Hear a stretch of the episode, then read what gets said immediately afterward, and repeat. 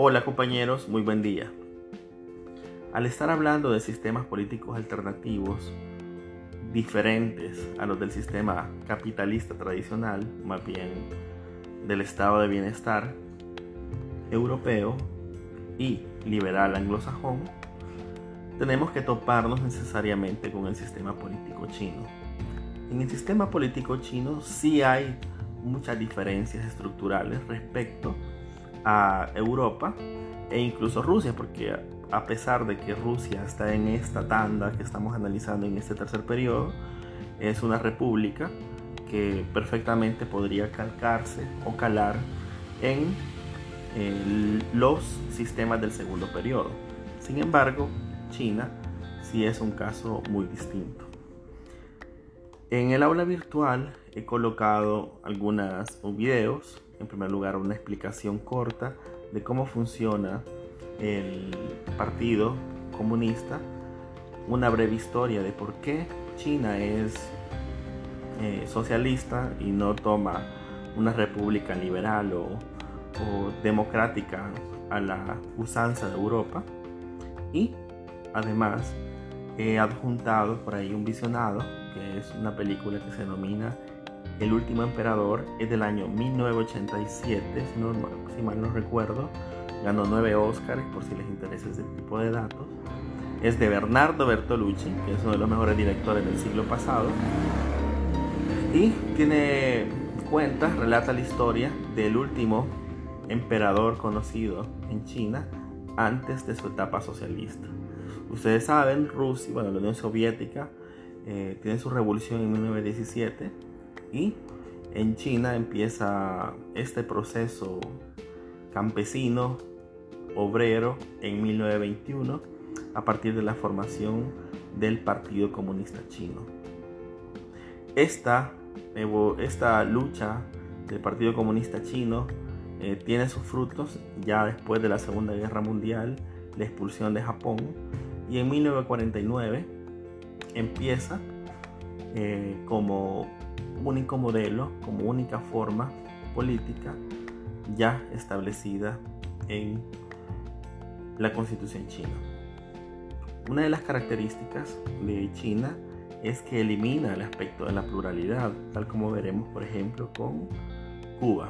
Son dos repúblicas que netamente eh, circunscriben su accionar político a un sistema determinado. Es decir, la pluralidad, el pluralismo que está en todos los países europeos, así como en nuestra constitución o incluso en la, en la constitución rusa, porque en Rusia puede ganar un partido de derecha, como decíamos, el partido de Putin es centro derecha, puede ganar la izquierda. En el caso chino hay una hegemonía constitucional de un sistema eh, socialista. Es decir, solo participan tendencias eh, de izquierda, básicamente. Entonces, en ese sentido es uno de los grandes críticas al sistema chino. Pues bien, desde el... pueden buscar ahí la constitución que está en la carpeta del aula virtual y dos presentaciones que dice sistema chino parte primera y parte segunda. En base a estas presentaciones que hemos preparado, podemos decir que la República Popular se define como socialista. Y ojo, si se, si se fijan en su denominación, dice una república, separación de poderes, popular China, es un Estado socialista, establece, lo denomina, lo, se denomina socialista, y ojo que después dice, es una dictadura democrática. Aquí hay un verdadero oximorón. Un oximorón es dos eh, términos o conceptos contrarios juntos en un, en un solo concepto que los engloba. Entonces China al decirse que es una dictadura democrática dice que por un lado que va a ser dictadura, pero ¿cómo es que se va a ejercer una, una dictadura democrática si ambos son contrarios? Pues bien, dirigido por la clase obrera y basada en la alianza obrero-campesina, artículo 1 de la Constitución china. Se fija, hay una pequeña, bueno, una enorme contradicción entre si va a ser democracia o no. Creo que entienden aquí si la democracia en el, en el concepto más puro, más antiguo de poder del pueblo. siendo la democracia china una, una consecución de decisiones pactadas por la población. Vuelve, el poder en la república pertenece al pueblo y ahí estamos notando la preponderancia que va a tener el, el Partido Comunista chino en una toma de decisiones. El Partido Comunista es casi que un ente paralelo al gobierno, al Estado, que es el que dicta, dicta la tabla de aprendizaje, quien dicta y direcciona el accionar estatal. Básicamente es el poder tras el poder, aunque en este caso es un partido político único, el Partido Comunista. Todas las nacionalidades de la República Popular China gozan de iguales derechos. El Estado garantiza los derechos e intereses legítimos de las minorías nacionales.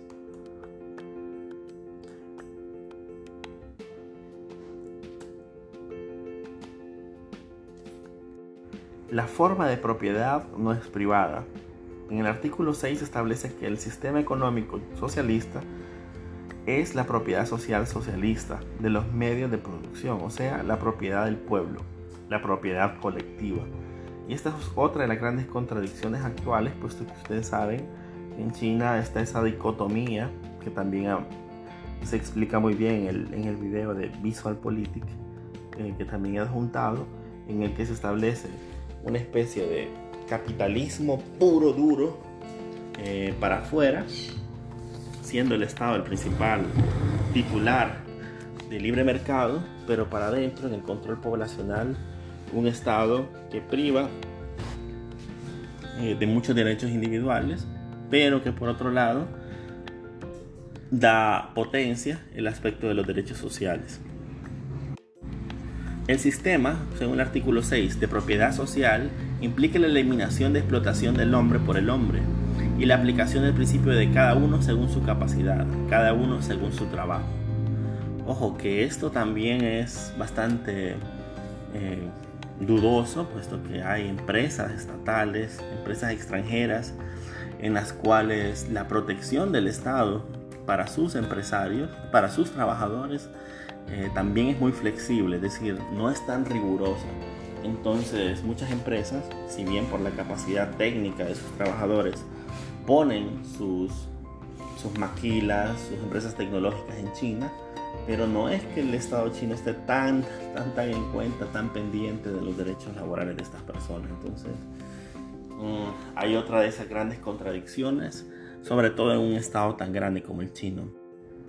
El artículo 13 señala que el Estado protege el, el derecho de propiedad de los ciudadanos sobre sus ingresos legítimos, ahorros, casas de vivienda y otros bienes eh, que hayan sido conseguidos de manera legal o legítima. Eh, si se fijan en ese legítimo, es como una sospecha, es una sospecha, y más que una sospecha es casi un compromiso de controlaría. Es decir, te lo va a cuestionar.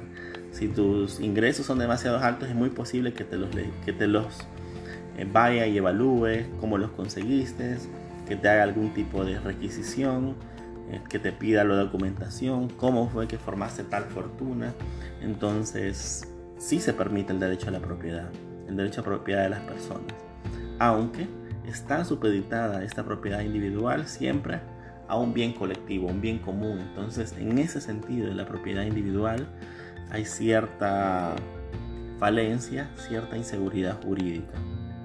El Estado, en el artículo 14, determina en forma racional la proporción entre la acumulación y el consumo. Toma en consideración a la vez los intereses del Estado, de la colectividad y de los individuos, y sobre la base del desarrollo y la producción mejora gradualmente las condiciones de vida material y cultural del pueblo.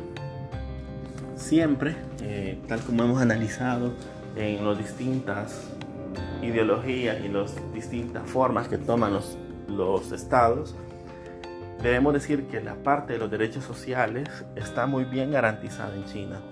Tanto que eh, básicamente la miseria pura y dura como podemos ver en algunas de las grandes metrópolis de los países capitalistas básicamente no existe.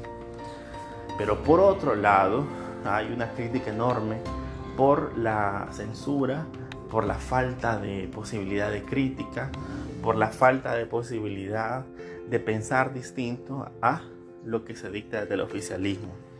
Y es ahí que volvemos a ver esa contradicción entre la fortaleza de lo social, de lo colectivo, de lo masivo y de la cierta debilidad o fluctuación en la garantía de los derechos individuales. Por ejemplo, China no ha adscrito eh, los protocolos referentes a la eliminación de la pena de muerte. La pena de muerte está eh, muy vigente en China. Eh, los delitos de traición, de sabotaje, de la vigilancia a, las personas que piensan distinto es algo muy común. La libertad de prensa es algo que no se ejerce de manera eh, libre. Mm, la desaparición, llegando al extremo de la desaparición de algunos contrarios, de los contrarios políticos, es muy común que se dé en China. Tenemos el caso ejemplar, que también lo coloco en el aula virtual, del médico, que ustedes vieron la historia, que, que denuncia el asunto del coronavirus. Es decir, es como siempre esa sospecha de no podemos ver, vernos mal ante el exterior. Y ahí se nota, y eso es una crítica al sistema, se nota que ante la falta de pluralidad, ante la razón colectiva, es decir, la protección de la razón colectiva muchas veces también lleva a unas especies de dictaduras. En este caso, una dictadura colectiva referente al Partido Comunista. Pero decir, no, no me gusta que me cuestionen y si te metes a cuestionarme, te voy a detener. No te metas con el partido, no te metas con el Estado. Ten mucho cuidado. Igual abundan historias de periodistas incómodos que desaparecen en China porque definitivamente eh, trastocan los, los intereses estatales o la fama estatal y son desaparecidos. Entonces, los derechos individuales no es que no se respeten, no es que un, un, ciudadano chino puede andar, venir, ir, comprar, salir, dormir, descansar, pero cuando se atreve a cuestionar al poder, cuando se atreve a decir, bueno, esto no me agrada, cuando se atreve a decir, bueno, en este tipo de cosas deberíamos cambiar, en este tipo de cosas deberíamos mejorar, cuando escucha eso, cuando le parece eh, estorboso a sus intereses, el Estado está muy propenso a actuar de manera abusiva. Pero cuando hablamos de derechos sociales, de garantizar lo mínimo para cada quien, tiene muchísimo éxito un país de más de mil millones de habitantes, eh, ahora convertido en una potencia mundial en muchas cosas, estamos hablando de, de un sistema que termina imponiéndose por números y podría parecer incluso exitoso. Sin embargo, hay muchos aspectos internos que siguen siendo criticables. Y vuelvo para cerrar con esto, hay por ahí mucho material que vamos a hablar eh, a lo largo de, este periodo y tiene que ver con el punto intermedio del que siempre hablamos. Nos encanta Estados Unidos, nos encanta que te puedes ir y el sueño americano y si vos le puedes decir a Trump pedazo de imbécil, bueno, claro, media vez no seas negro ni latino, pero más allá de quitarte la gana con Trump, es decir, tener ciertas libertades individuales que se te respetan, o en Europa incluso, en donde el, el Estado realmente tiene una esfera que le inhibe de violentar derechos individuales. Pero en los países de corte más capitalista, es decir, es como que si está mal es porque quiere, no reconoce el peso de la estructura social en, en ciertas personas desfavorecidas. Por otro lado, China le da realce y valor a la estructura y dice, bueno, si esta persona tiene una estructura en la que no le falta comida, por muy sencilla que sea, si no le falta educación, eh, va a vivir dignamente. Y en base a esa razón de decir, bueno, yo te doy lo necesario, pero si a, este, a esta persona recién educada le dice, bueno, pero yo quiero un poco más, yo, yo quisiera, hay, veces que nosotros elegimos ciertas cosas por casi que vienen intrínsecas. Yo quiero, yo me autodenomino liberal. yo no estoy tan de acuerdo con el sistema socialista, yo preferiría tal o tal cosa, o no me gusta cómo actúa la policía, soy humanista, no me gusta la pena de muerte por delitos tan, eh, tan innecesarios o tan poco trascendentes, no me gusta. Entonces, si ya critico eso, es como que el Estado viene y te dice, mira, yo te di de comer, yo te di alimento, yo te di tal cosa, ¿cómo se te ocurre venir y criticar al Estado chino? Pues te vas a la cárcel, pues te desaparezco, pues te meto a un lugar donde te vamos a, reeducar.